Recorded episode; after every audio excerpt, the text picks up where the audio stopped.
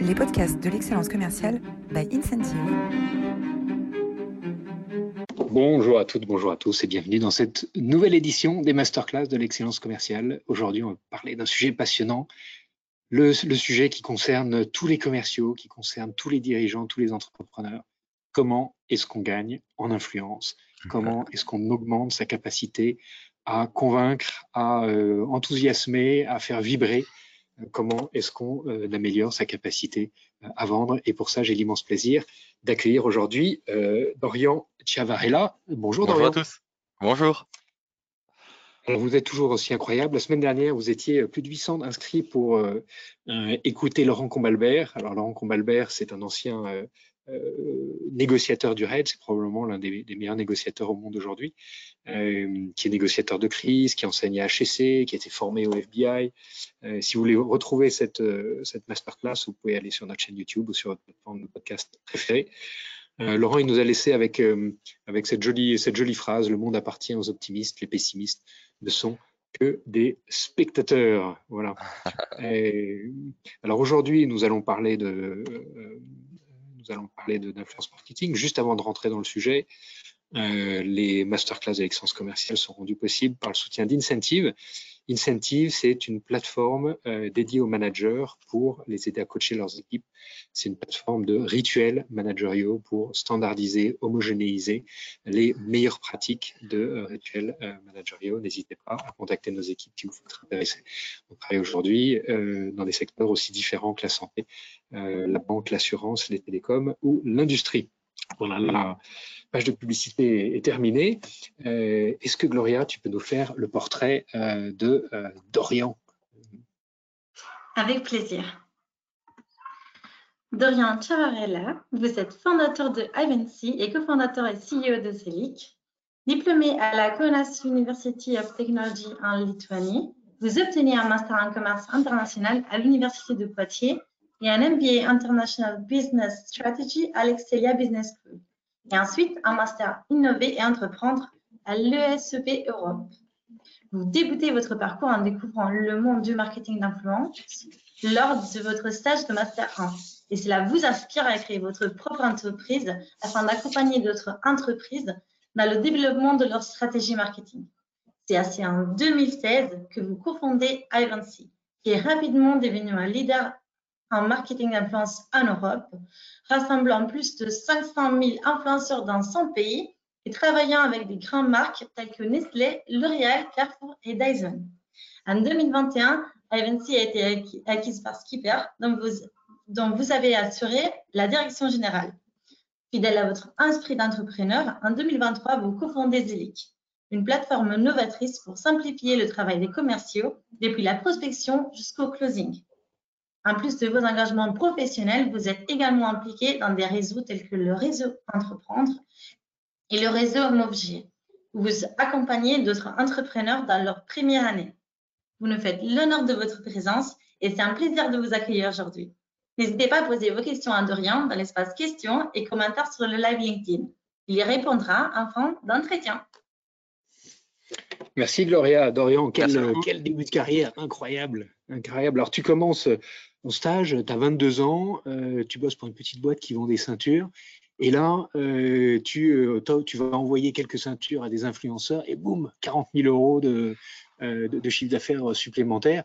à peine rentré en stage, déjà, tu avais la fibre entrepreneuriale, déjà, tu sentais qu'il y avait un, un levier extraordinaire à travailler avec l'influence marketing. Alors déjà, ravi d'être avec vous. Ça me fait super plaisir de pouvoir échanger sur, euh, sur, sur l'influence marketing. N'hésitez pas à poser des questions. Gloria, elle a fait une présentation euh, parfaite, mieux que la mienne. J'ai dû me présenter, donc franchement, c'est génial. Et euh, moi, effectivement, donc à l'âge de 22 ans, je me lance dans l'influence marketing par hasard. je fais un stage de 4 mois dans une société, elle s'appelle BBM Équipement, avec Xavier le patron. On est, il y a Xavier, il y a que des stagiaires et moi, en tant que stagiaire également. Et, euh, là, il faut développer la notoriété de ce produit-là. Et donc, pour la développer, euh, je m'étais dit qu'envoyer la ceinture de pantalon qui résiste à 2200 kg, c'est un peu le couteau suisse de la ceinture, de l'envoyer en fait à des, à des influenceurs sur YouTube, ça pouvait fonctionner. Et là, je mets un code promo et je me rends compte que sur le PrestaShop, le code promo est super bien utilisé. Et je me dis, mais en fait, l'influence de niche, en tout cas, euh, sur la chasse, la pêche et l'outdoor, ça fonctionne à ce moment-là. Et je commence à avoir cette idée que je, que, je décide de travailler. Alors, euh, est-ce que tu peux nous dire euh, en quoi consiste exactement l'influence marketing? Comment on le définit? Ça devient un métier maintenant qui est normé, qui a ses, a codes. Est-ce que tu peux, pour notre audience, certains sont, sont déjà des pros de l'influence marketing, d'autres un peu moins. On a des directeurs commerciaux, des directeurs généraux, des entrepreneurs. Euh, est-ce que tu peux nous définir l'influence marketing pour poser les bases? Oui, bien sûr. Déjà, ce qu'il faut avoir en tête, c'est que l'influence a toujours existé. À l'époque, on parlait des journalistes et les journalistes recevaient des produits mais en fait, ils pouvaient décider de publier des informations, des articles sur le produit ou non. Ensuite, avec le développement des réseaux sociaux et l'essor qu'on a pu voir de Facebook, d'Instagram, TikTok ou autres, on a eu des personnes qui ont gagné énormément d'abonnés en très peu de temps et qui ont décidé de se spécialiser par vertical. Et donc, dans les verticales, on peut voir le, plus souvent, ça va être la cosmétique, euh, ça va être la food, euh, lifestyle et la mode. Donc, c'est généralement ce qui est le plus utilisé, ce que, le plus commun Bien sûr, ça se diversifie de plus en plus. On peut voir maintenant sur l'histoire, sur la finance, la culture générale. On a vraiment sur tout. Mais l'essor de l'influence marketing, c'était la cosmétique. C'est ce qui a été le, plus rapidement développé et les marques les plus amènent en tout cas d'envoyer des produits et, de faire de l'influence. L'influence, qu'est-ce que c'est? C'est une personne qui va avoir des abonnés, qui va réussir à communiquer sur une cible précise qui va lui correspondre et faire en sorte que ces personnes-là comprennent et potentiellement qu'elles aillent acheter un produit. Donc l'influence passe par de la connaissance, euh, par une expertise et également une façon de communiquer, en tout cas à ses abonnés, et une répétition euh, constante pour réussir à pousser les gens à aller acheter un produit. Alors, euh, au, départ, il faut choisir des influenceurs. donc, il y, a, une première question, c'est comment est-ce qu'on les choisit? Et puis ensuite, quels sont les types de collaborations qu'on peut mener avec ces influenceurs? Alors, comment on les choisit? On va regarder différents critères. Premièrement, on va regarder en fait le nombre de followers qu'ils vont avoir. On va regarder la cible qu'ils ont. Donc, on va essayer d'identifier dans leurs abonnés, est-ce que c'est des hommes, est-ce que c'est des femmes, euh, la localisation, est-ce que les abonnés proviennent de France, d'autres pays, est-ce que les abonnés parlent anglais, parlent français. On va regarder également en fait l'engagement que ces influenceurs vont avoir. Donc, on va regarder le nombre d'abonnés, mais aussi le nombre de commentaires et de likes versus le nombre d'abonnés. Est-ce que ces influenceurs ont acheté des abonnés ou non? Est-ce qu'ils ont utilisé des robots ou non? Donc pour ça, il y a énormément d'outils euh, qui peuvent exister. Donc à l'époque, à Evency, quand j'avais la structure, ben, on, le mettait en place, on avait un outil d'analyse. On va regarder également par rapport à nos produits, euh, est-ce que l'influenceur correspond? Est-ce que dans sa cible, il a l'habitude de parler de euh, ce type de produit? Donc admettons que moi, je suis une marque cosmétique bio. et donc à destination des femmes, je vais regarder dans les influenceurs avec lesquels je vais vouloir travailler, hommes ou femmes, est-ce que la communauté sont plus des femmes que des hommes. Quel âge ils ont? Si j'ai un produit premium, potentiellement, je vais travailler avec des influenceurs dans leur communauté qui vont targeter des personnes de 25, 25 euh, ans ou plus. Euh, si j'ai un produit qui est moins cher, qui est euh, plus bas de gamme entre guillemets, eh ben, je vais pouvoir travailler avec des influenceurs peut-être qui ont une cible un peu plus jeune, qui ont un panier moyen, un panier d'achat qui est plus réduit. Et donc en fait tout ça il faut le prendre en compte pour réussir à bien sélectionner les influenceurs. Donc il faut faire une segmentation par rapport à la typologie de produit, en tout cas, qu'on commercialise. Et ça, c'est super important avant de lancer une campagne d'influence. Donc là, maintenant, avec tous les critères que tu décris, on ne peut pas le faire manuellement, on est obligé d'avoir des outils. Il faut avoir des outils pour mieux le faire. Hmm, exactement. Manuellement, ce qu'on va pouvoir voir, c'est le taux d'engagement, le nombre de likes, les commentaires, les abonnés, on va pouvoir suivre le compte. On va, on va réussir à avoir des informations. Par contre, si on n'a pas d'outils, on va pas savoir en fait euh, d'où proviennent les personnes. Euh, est-ce que la personne, l'influenceur a acheté des abonnés ou non? Euh, Est-ce qu'il y a une croissance en nombre d'abonnés qui est naturelle ou non? Et donc ça, des outils vont permettre de le faire pour faire le bon choix. Admettons que je cible un influenceur ou une influenceuse de 25 000 abonnés. Si dans ces 25 000 abonnés, elle a 50% de fake, donc 12 500, c'est quand même assez problématique quand je vais faire mon partenariat. Si je rémunère pas à la rigueur, je vais me dire bon, elle a 12 500 abonnés, j'ai accepté d'envoyer mon produit qui coûte 50 euros. Mais si euh, je suis dans un modèle où je vais rémunérer l'influenceur, eh ben, le fait qu'il n'y ait que 50% de vrais followers, c'est quand même une vraie problématique derrière. Euh, parce que potentiellement, en fait, la base d'achat de cette communication, je l'ai acheté sur les, sur les 25 000 followers et non les 12 500. C'est pour ça qu'il faut être accompagné en tout cas et, se renseigner. D'accord. Donc effectivement, il y, a, à boire et à manger. Il y a des influenceurs qui sont propres, entre guillemets, qui euh, construisent organiquement leur, base euh, de, followers. Et puis, il y a des, influenceurs qui sont finalement artificiellement gonflés, c'est ça? Exactement. après, ce qui arrive aussi parfois, c'est que même un influenceur qui n'a pas acheté d'abonnés, il peut avoir des faux abonnés parce qu'avec certains robots qui existent et qui sont automatiques, on va suivre des comptes. Donc ça peut, ça peut arriver qu'une personne qui a rien demandé, euh, elle a euh, une petite base de faux followers, donc ça peut être 1%, 2%, mais elle y est pour rien. Donc voilà, il faut aussi l'avoir en tête euh, que, c'est possible. Et on arrive maintenant à bien détecter les, faux followers? On arrive bien à détecter. On peut même détecter s'ils ont utilisé des robots de follow and follow, donc aller suivre un compte, puis arrêter de le suivre, puis resuivre un compte pour faire en sorte qu'on puisse être vu et d'être suivi. Donc ça, on peut, on peut l'analyser également. Alors, quelle est la plus belle euh, campagne ou la plus belle coopération euh, auquel tu es assisté dans, euh, dans, ton parcours à la tête de Divency C'était le lancement des produits L'Oréal Paris, où on avait fait des collaborations et on avait atteint un reach de plusieurs millions de personnes en seulement un mois et demi de campagne. Et on avait fait une collaboration sur plusieurs milliers d'influenceurs qui avaient postulé à ces produits.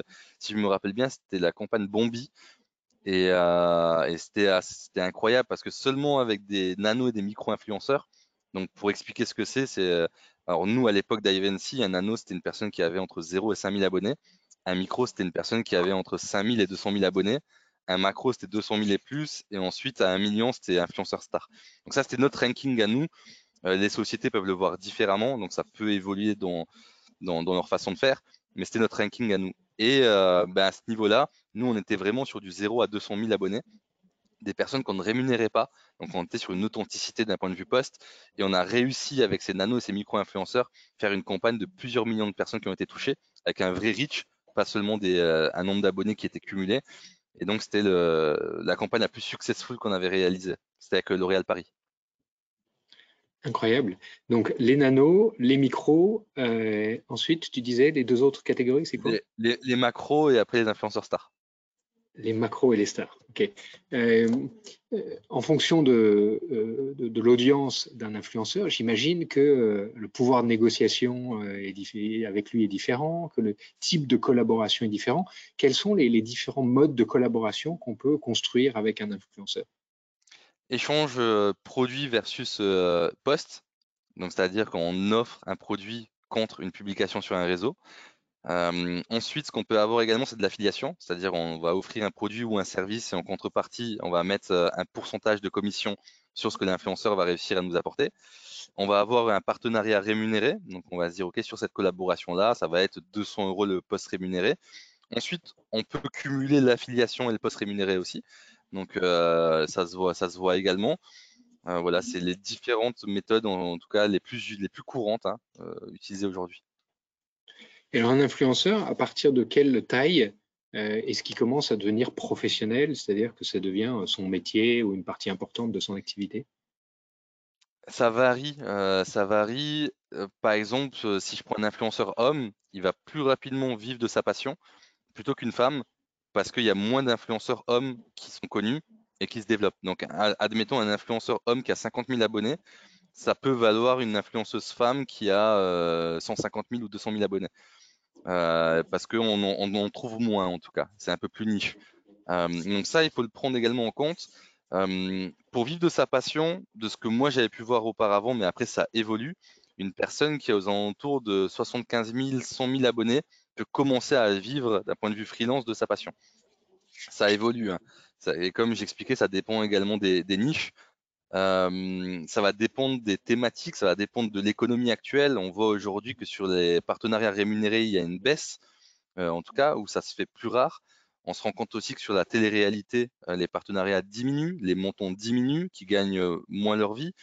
donc voilà, il y a énormément de choses à prendre en compte sur l'aspect économique global qui font varier en tout cas le type de partenariat et comment on peut vivre de cette passion-là. Euh, nous, chez Ivancy, à l'époque, on ne poussait pas la collaboration rémunérée. Euh, la vision qu'on avait, c'est de se dire on fait un partenariat non rémunéré pour avoir une authenticité sur le poste. Ce qui ne veut pas dire que quand on est payé, on n'est pas authentique. Hein. Il y a des influenceurs qui vont être éthiques, authentiques et qui vont choisir les produits en fonction de leur cible pour ne pas publier tout et n'importe quoi. Mais la vision que nous, on avait à l'époque, c'est des partenariats non rémunérés.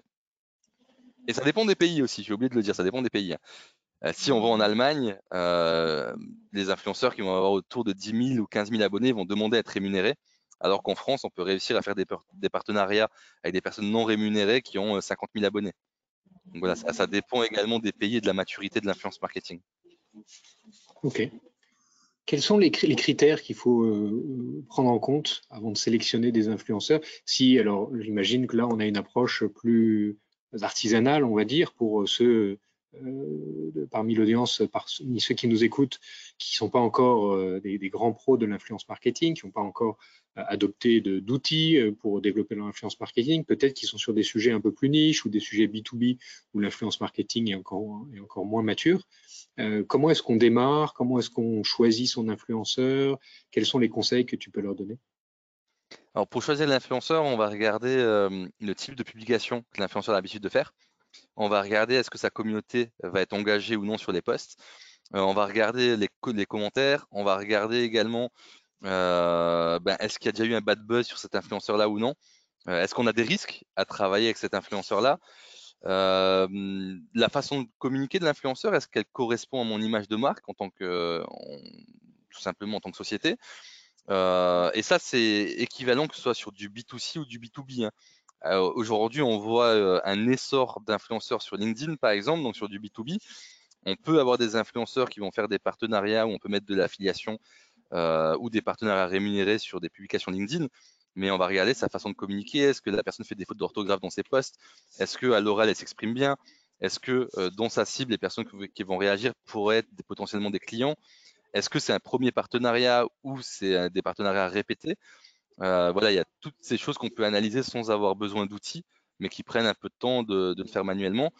ce que je recommande également, c'est d'avoir un call ou une discussion, en tout cas avec cet influenceur-là en question, de 30 minutes pour comprendre en fait pourquoi cet influenceur-là est intéressé de travailler avec ma marque. Euh, quel que soit le secteur d'activité, c'est hyper important voilà, d'avoir un retour d'expérience. Est-ce que c'est juste euh, une envie euh, monétisée? Ou est-ce que derrière, en fait, il y a un vrai intérêt sur le produit où je me dis que l'influenceur va pousser au maximum cette communication-là parce qu'il aime bien le produit, il est utilisateur? voilà, donc ce qu'on cherche, c'est également des utilisateurs du produit pour aller chercher de l'authenticité, c'est ça? Exactement. Ok. Euh, on a tous une stratégie marketing. Quelle place euh, va avoir l'influence marketing dans sa stratégie, dans tous ces euh, dispositifs qu'on a, que ce soit de la lead gen, que ce soit de la transfo, que ce soit de, l'e-commerce, que ce soit des partenariats Comment est-ce que quelle, quelle place prend cette brique d'influence marketing au sein d'une stratégie globale? C'est devenu primordial.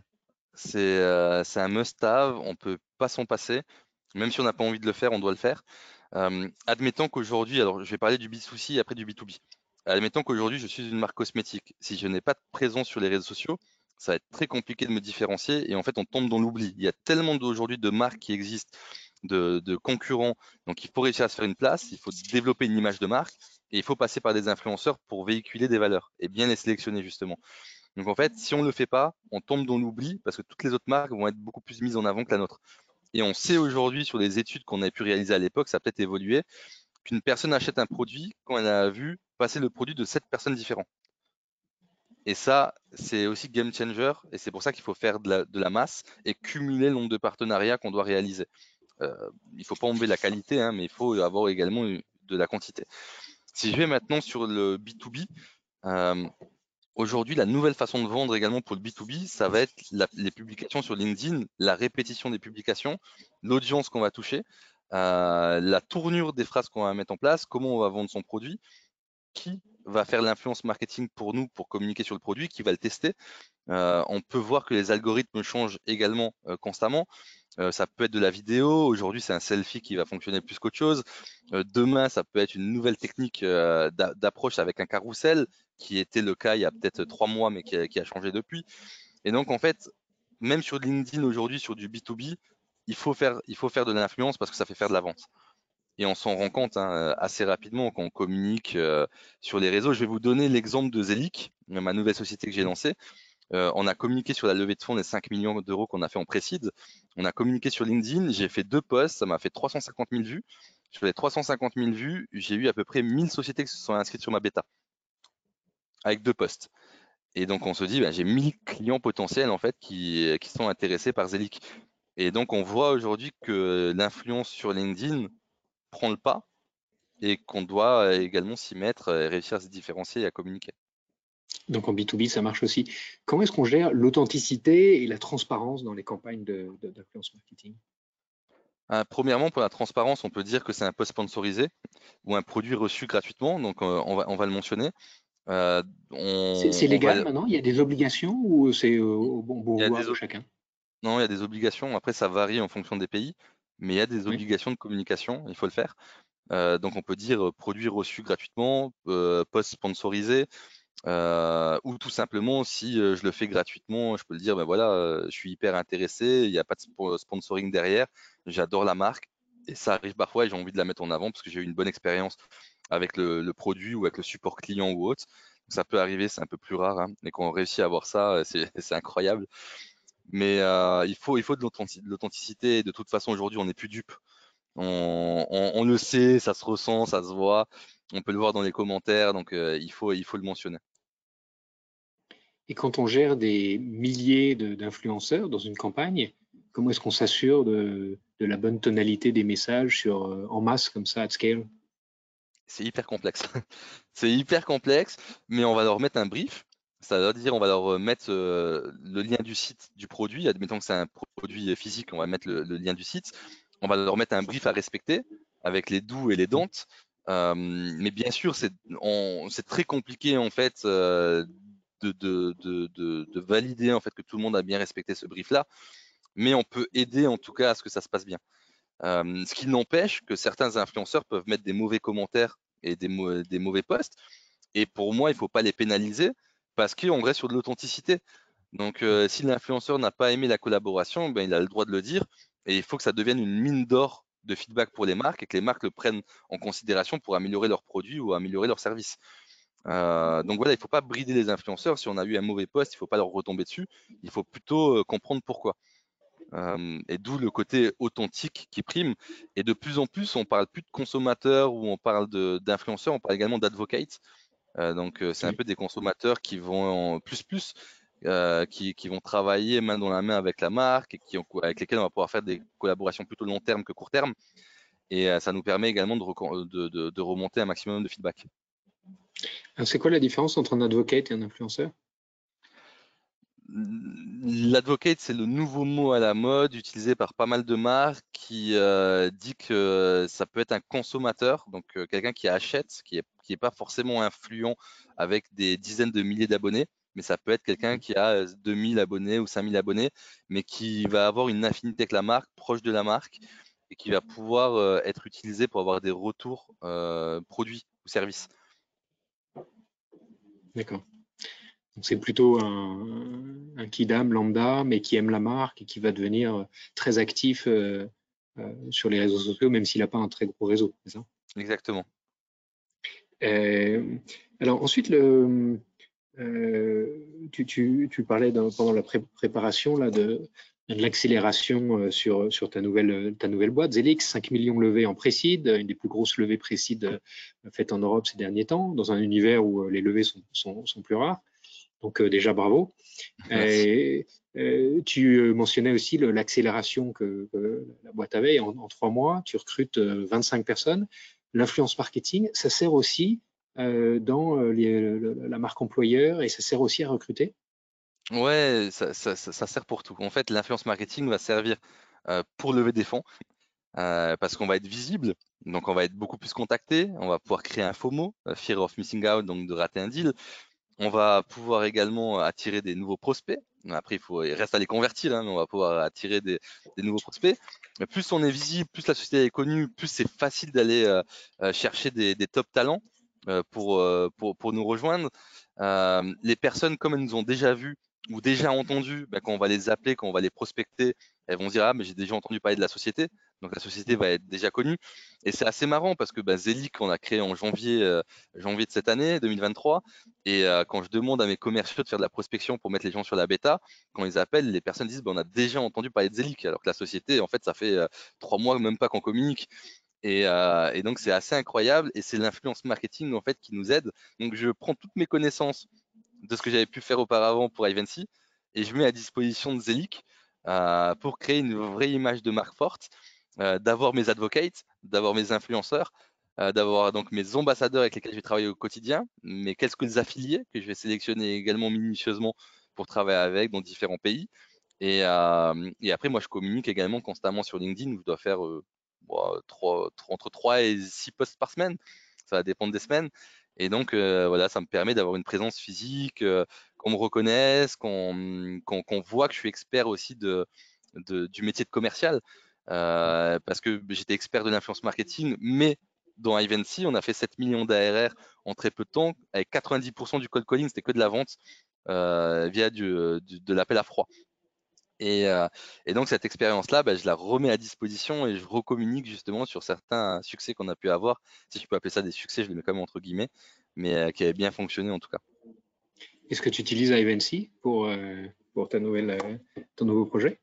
J'aimerais bien, mais Ivancy n'était pas sur le B2B. Ah oui. Est-ce que c'est très différent Donc, on a, on a pas mal de, dans notre communauté, pas mal d'acteurs B2B. Hein, euh, est-ce que est-ce c'est finalement très différent? Est-ce qu'en B2B on a aussi besoin d'outils euh, où on peut se débrouiller comme toi aujourd'hui euh, à la mano, on va dire, avec toute l'efficacité qu'on voit sur le sur, ton nouveau projet? Bah, il y a des outils qui vont permettre d'analyser sur YouTube. sur LinkedIn, il en existe également, mais c'est un peu plus complexe. Mais sinon, manuellement, ça reste assez facile parce que par secteur d'activité, on peut repérer les, les, personnes les plus influentes ou qui communiquent le plus. Euh, et, après, on peut rentrer en contact avec. Ça se développe depuis très peu de temps, hein, l'influence B2B sur LinkedIn. Euh, on le voit passer depuis moins d'un an, peut-être deux, trois ans aux États-Unis. Euh, de toute façon, on est souvent en retard par rapport aux États-Unis de quelques mois ou quelques années, mais ça arrive, ça arrive fortement. Et là, je vois de plus en plus de partenariats rémunérés sur LinkedIn, en tout cas. Et même moi, j'ai une petite anecdote. C'était il y a deux ans. Il y a deux ans, je reçois un colis de Celio, donc marque de vêtements. Euh, sans m'avoir contacté, sans m'avoir rien demandé, ils m'envoient un colis à la maison euh, avec des produits Célio pour que je fasse euh, une publication sur, sur LinkedIn. Et donc, Célio cherchait à développer leur canal LinkedIn. Donc, c'était assez marrant, mais ils n'étaient pas rentrés en contact avec moi. Ils avaient eu mon adresse, je ne sais pas comment, mais ils m'ont envoyé un colis à la maison où j'étais super content de, l'avoir. Bon, finalement, j'étais à l'époque en train de vendre ma boîte, donc j'avais pas eu le temps de, partager cette expérience sur, euh, sur les réseaux et de, refaire un post. Mais, euh, mais j'étais agréablement surpris, en tout cas, par, euh, leur campagne marketing. Et sur LinkedIn, quelles sont les, les, caractéristiques d'un partenariat que tu vas monter avec un influenceur Tu vois, je sais pas, Michel Aguilar, il publie en permanence sur les sujets commerciaux. Euh, il ne fait pas de poste sponsorisé, à ma connaissance, il vit plutôt de ses, conférences. Euh, comment est-ce qu'on structure un partenariat sur LinkedIn en B2B On contacte la personne, on lui explique notre produit, on voit si le produit, euh, s'il y a un intérêt, si la personne se sent à l'aise pour, pour communiquer, pour faire un post dessus, une vidéo. Et ensuite, on peut définir un pourcentage d'affiliation. Donc, ça peut être 5%, 10%, 15%, 20%. Euh, on définit une temporalité sur l'acquisition. Est-ce que c'est 6 mois d'abonnement, 12 mois d'abonnement? En fonction du panier moyen qu'on va avoir, est-ce qu'on est prêt à perdre, entre guillemets, hein, parce que ça nous apporte du chiffre d'affaires, mais prêt à perdre d'un point de vue ROI euh, et, une fois que la négociation est terminée, on le met en place, on met un lien traqué euh, et après on peut gérer. Il y a également des sociétés spécialisées sur l'affiliation où on peut manager les, les personnes dessus, comme Tap, je crois que c'est Tapfiliette ou euh, il y avait une deuxième société, moi je vais vous dire ça tout de suite, je vais, regarder. Euh, Tapfiliette, je crois que c'est ça, ouais. Ou Tapfiliation, je sais plus. Bon, il, faut, il faudrait regarder, mais il y a des sociétés en tout cas expertes euh, dessus. Ma, directrice marketing, elle, pourrait mieux répondre que moi à cette question-là. Pour, euh, pour finir, parce qu'on arrive déjà à la, fin de cette, demi-heure, quelles sont les grandes tendances que tu vois, que tu observes sur le, marché et euh, euh, est-ce que notamment l'IA générative a un impact sur le métier de l'influence marketing? Quelles sont les grandes tendances que tu vois venir? Bah, L'IA va avoir un impact parce qu'aujourd'hui, on peut créer des, photos avec l'IA, on peut créer des textes avec l'IA, on peut améliorer son rythme de, de grâce à l'IA. Après, il faut que l'IA reste personnalisée. Si on voit que c'est un robot, ben, on va perdre de l'engagement. Donc, il faut que ce soit bien fait. mais c'est vrai que ça a tendance à, évoluer et, je pense que ce qu'on connaît aujourd'hui de l'influence marketing ou du métier du commercial ne sera plus du tout la même chose d'ici 12 à 18 mois. Donc voilà, il va falloir réussir à s'adapter. je pense que c'est bien parce que ça va permettre, si on le prend en main, d'être beaucoup plus efficace. mais voilà, mon, mon, point de vue, en tout cas, c'est que tout est en train de changer, qu'il faut se mettre à la page pour réussir à se différencier et, à optimiser, en tout cas, son taux de performance. L'influence marketing, ça fait déjà quelques années que ça évolue. donc ça va changer sur les réseaux. Il y a des réseaux moins influents que d'autres. On a vu un essor de TikTok pendant le Covid qui s'est de plus en plus développé, où les influenceurs sont moins rémunérés alors qu'ils ont une audience beaucoup plus élevée. Euh, est-ce qu'il y a un nouveau réseau social qui va arriver? Certainement. Euh, est-ce qu'il euh, y a eu une baisse de l'engagement sur Instagram via l'algorithme? On le voit. LinkedIn, c'est un peu de nouvel essor sur l'influence B2B. combien de temps ça va durer? Je ne sais pas. Est-ce qu'il y a des pods aujourd'hui qui, existent qui permettent de mettre des commentaires automatiques? Ça existe, qui permet d'améliorer le, reach. Mais combien de temps ça va durer? Il faut voir également voilà, en tout cas, on voit qu'aujourd'hui, il y a des nouvelles startups et des nouvelles solutions qui se lancent pour essayer de booster l'influence marketing euh, euh, en général, mais il faut que ce soit bien fait, il ne faut pas que ça pénalise en tout cas les, utilisateurs. Il faut rester quand même à l'affût parce qu'on peut être ban de LinkedIn. En toute transparence, moi j'avais utilisé un jour un robot, j'avais été ban de LinkedIn, j'avais écrit à LinkedIn, voilà, j'ai fait un test, euh, Est-ce que vous pouvez me remettre dessus? Bon, ils ont accepté de me remettre dessus. Euh, mais voilà, il faut, il, faut, faire attention, ça peut arriver, donc en fonction des outils qu'on va utiliser. Euh, mais moi, ce que je recommande, c'est de travailler cette stratégie d'influence euh, sur LinkedIn ou sur les autres réseaux en fonction de la thématique de produit qu'on peut avoir, mais ça devient un must-have. C'est une obligation de le faire aujourd'hui si on veut se différencier. Il y a même des sociétés avec 0 euros de budget juste avec LinkedIn aujourd'hui sur le B2B qui réussissent à changer leur taux de transfo et la trajectoire de leur boîte. Donc voilà une belle, une belle promesse. Un immense merci euh, Dorian. Pour aller plus loin, bien sûr, euh, le LinkedIn, le LinkedIn euh, de Dorian sur lequel vous avez plein de plein d'infos patientes, ton Instagram également, at Dorian Chiava sur sur Instagram. le blog de ta, de, ta nouvelle boîte Zelic, Zelic pour aider les commerciaux depuis la prospection jusqu'au closing, hein, simplifier et automatiser tout le processus de vente. Euh, ça va faire beaucoup de bruit, ça fait déjà beaucoup de bruit, ça va en faire encore plus dans les mois à venir. Donc, euh, allez voir euh, zelic.com et notamment le blog avec plein de contenus passionnants. L'influence marketing, stratégie des marques avec les influenceurs de Camille Jourdain et de Guillaume Doquitonon, Guillaume Doquitonon qui est un des concurrents de, de, hein, qui a monté Rich. qui est, qui un ami aussi. Et je discute avec euh, Guillaume cet après-midi en plus. eh bien, écoute, merveilleux, on le, le, salue, on le, le salue. Euh, il se trouve que moi je suis au bord de, Décuple, qui est la société qui qui, euh, qui a acheté, enfin, qui est intervenu au capital de, de Rich. le guide de marketing d'influence, Frédéric Abécassis, Emmanuel Carré, Mathieu Delerche. The Hard Thing About Hard Things de Ben Horowitz. Ça, c'est plus un, bouquin d'entrepreneuriat. Et puis, euh, The Influencer Code euh, d'Amanda Russell, How to Unlock the Power of Influencer Marketing, un bouquin en anglais. Voilà. Et puis un dernier, No Rules, Netflix et the Culture of Reinventation, de Reed Hastings et Erin Mayer, le TEDx de Rachel David sur les influenceurs et comment les influenceurs ont transformé le marketing direct. Voilà, beaucoup de lectures, beaucoup de vidéos pour l'été. Euh, puisque euh, on va faire une pause au mois d'août. Euh, et puis, si vous devez partir, on vous retrouve la semaine prochaine pour le la dernière masterclass de cette année avec Clémence Bruno, la fondatrice de Have Simone, pour parler de recrutement sans discrimination, un sujet également très important. Si vous avez des questions, posez-les directement sur l'interface GoToWebinar et Gloria sera un plaisir de nous les transmettre. Si tu as encore quelques minutes, Dorian, on sera ravi de te garder avec nous. Oui, encore cinq minutes avec plaisir. Ouais. Génial. Gloria, est-ce qu'on a quelques questions? Oui, on a déjà des questions. Euh, première question de Lucie. Quel type de contenu ont généré les meilleurs résultats lors des collaborations avec les influenceurs? Euh, Alors, ce que nous, on aimait beaucoup, c'était pour gagner des abonnés, on faisait des jeux concours. Et, et, on aimait bien le co-marketing où on mettait deux placements de produits de deux marques différentes dans un poste et on demandait en fait à l'influenceur et aux marques de le commenter, de le partager. Et donc ça faisait une collaboration à trois ou à quatre et généralement c'est ce qui fonctionnait le mieux. Question de Julien. Quel conseil donneriez-vous euh, pour qu'une entreprise tire le meilleur parti de l'influence marketing avec un budget limité? Alors, bah, ça va dépendre de, la thématique produit. Si le produit est sexy, ça va être très facile en fait d'attirer les influenceurs. Mais ce que je recommande, c'est contacter des petits influenceurs, donc euh, les nanos et les micros, qui ont d'abord 1000 euh, abonnés. Une fois qu'il y en a un qui a 1000 abonnés qui a accepté, lui demander de mettre en relation quelqu'un qui a 2000 ou 3000. Et en fait, on monte en puissance. Et c'est ce qu'on avait fait à l'époque avec Merci Andy en Allemagne. On avait contacté des influenceurs nano. Et une fois qu'ils acceptaient, on a contacté les micros. Et une fois que les micros acceptaient, on montait. Et, euh, c'est vrai que ça permet vraiment d'aider. Ça fait l'effet boule de neige. Et les gens ont rarement envie d'être les premiers à faire quelque chose. Mais ceux qui peuvent le faire, c'est ceux qui ont le moins d'abonnés. Ça dérange le moins.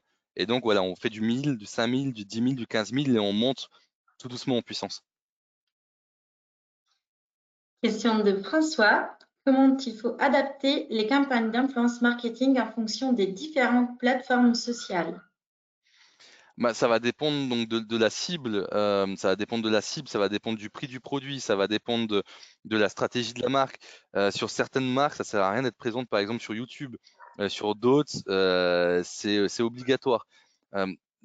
c'est compliqué de répondre à cette question-là en, un laps de temps parce qu'il faut vraiment définir son client cible savoir où le client il est. Admettons que je cible un client qui a 15 ans, et bien en fait je vais aller sur Snapchat et TikTok. C'est vraiment là-dessus que je vais diriger ma stratégie. Si je cible une personne qui a 50 ans, je vais essayer d'aller sur Facebook. voilà, il y, a, vraiment cette stratégie là à prendre en compte. Et après, ça varie en fonction des pays. On n'a pas la même utilisation de Snapchat en France qu'en Angleterre ou qu'en Italie. Donc voilà, il faut, il faut regarder. Question de Anthony. Comment gérez-vous les situations où un influenceur avec lequel vous collaborez est impliqué dans une controverse? C'est compliqué. c'est pour ça qu'il faut faire un travail en amont déjà de recherche sur l'influenceur et échanger avec et voir ses posts s'il y a déjà eu des problématiques ou non. Euh, si jamais ça devait arriver, il faut essayer à l'amiable de trouver une solution, en tout cas euh, non pénalisante. Et s'il y a une problématique après un peu plus poussée, il faut mettre un avocat dans la boucle pour éviter d'autres problématiques, mais c'est malheureusement c'est des choses qui peuvent arriver hein, et c'est pour ça que le travail en amont de la sélection va être, ça va être super important. Et si on travaille avec une plateforme ben, la plateforme c'est un tiers de confiance également qui va pouvoir donner une note attribuer faire une présélection. Il y a des customer success qui vont aider à gérer au quotidien et donc ça limite ce type de problématique potentielle. Question de Lisa quels sont les pièges courants à éviter lors de la mise en place d'une campagne de marketing d'influence? Euh, ben, De mal sélectionner l'influenceur, pas de brief, euh, donc on ne lui dit pas ce que l'influenceur doit faire, euh, que en fait le post n'est euh, pas corrélé à un timing précis par rapport aux besoins de la boîte. il faut mettre une date définie et être sûr que l'influenceur a bien réceptionné son produit. Euh, donc ça, il faut faire également attention, euh, de, voilà, qu'ils disent pas qu'ils n'ont pas reçu alors qu'ils l'ont reçu, c'est des choses qui peuvent arriver. Euh, donc voilà. ne pas forcer un influenceur à publier du contenu alors qu'il n'a pas envie, qu'il n'aime pas le produit. donc le, laisser s'il n'aime pas. voilà, c'est le type de choses qu'il faut regarder. Et dernière question de Anne. Comment vous mesurez l'impact réel d'une campagne d'influence marketing sur les ventes et la notoriété de la marque? On peut mettre un lien traqué avec Bitly ou autre euh, à, définir. Et ensuite, on va regarder le nombre de clics, on va regarder euh, le reach euh, également atteint. et après, on va regarder les ventes. Donc, ce qui va parler, c'est les ventes. Mais ce qu'il faut avoir en tête, c'est qu'on fait de l'influence marketing pas pour faire des ventes immédiatement. On fait de l'influence marketing pour donner une image de marque, pour réussir à créer de la notoriété, pour réussir à toucher un maximum de personnes plusieurs fois et ensuite ça va découler sur des ventes. Mais moi, je n'ai jamais vendu à Evency à l'époque en plateforme héroïste. Je vendais une plateforme qui permettait de faire de la communication, de la notoriété, et si tout se passait bien, ça pouvait engendrer des ventes. Une dernière question qu'on pose à tous nos intervenants, est-ce qu'il y a une citation qui t'inspire particulièrement Ouais, il y a une citation qui m'inspire. euh, c'est un joueur de foot euh, qui, euh, qui a dit ça. C'est je ne joue pas contre une équipe en particulier, je joue pour me battre contre l'idée de perdre.